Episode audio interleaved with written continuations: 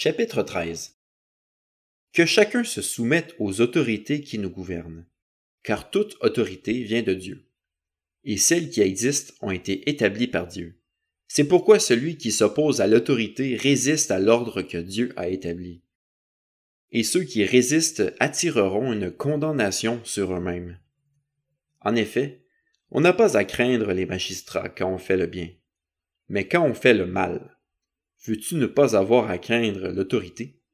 Fais le bien et tu auras son approbation, car le magistrat est le serviteur de Dieu pour ton bien. Mais si tu fais le mal, sois dans la crainte. En effet, ce n'est pas pour rien qu'il porte l'épée, puisqu'il est serviteur de Dieu pour manifester sa colère en punissant celui qui fait le mal. Il est donc nécessaire de se soumettre aux autorités, non seulement à cause de cette colère, mais encore par motif de conscience. C'est aussi pour cela que vous payez des impôts, car les magistrats sont des serviteurs de Dieu qui s'appliquent entièrement à cette fonction. Rendez à chacun ce qui lui est dû. L'impôt à qui vous devez l'impôt, la taxe à qui vous devez la taxe, le respect à qui vous devez le respect, l'honneur à qui vous devez l'honneur. Ne devez rien à personne, si ce n'est de vous aimer les uns les autres, car celui qui aime les autres a accompli la loi.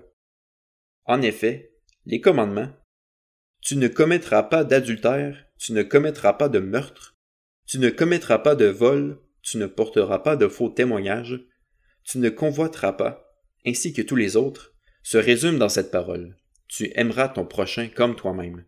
L'amour ne fait pas de mal au prochain. L'amour est donc l'accomplissement de la loi.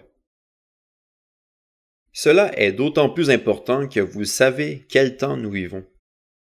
C'est l'heure de vous réveiller enfin du sommeil, car maintenant le salut est plus près de nous qu'au moment où nous avons cru.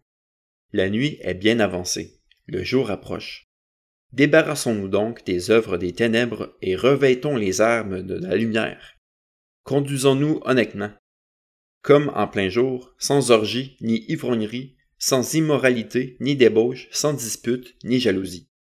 Mais revêtez-vous du Seigneur Jésus-Christ et ne vous préoccupez pas de votre nature propre pour satisfaire ses convoitises.